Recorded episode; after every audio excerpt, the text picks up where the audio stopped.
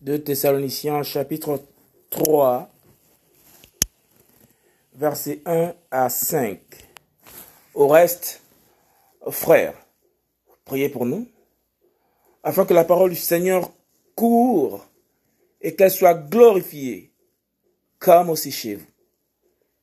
Et que nous soyons délivrés des gens méchants et pervers, car tous n'ont pas la foi. Mais le Seigneur est fidèle.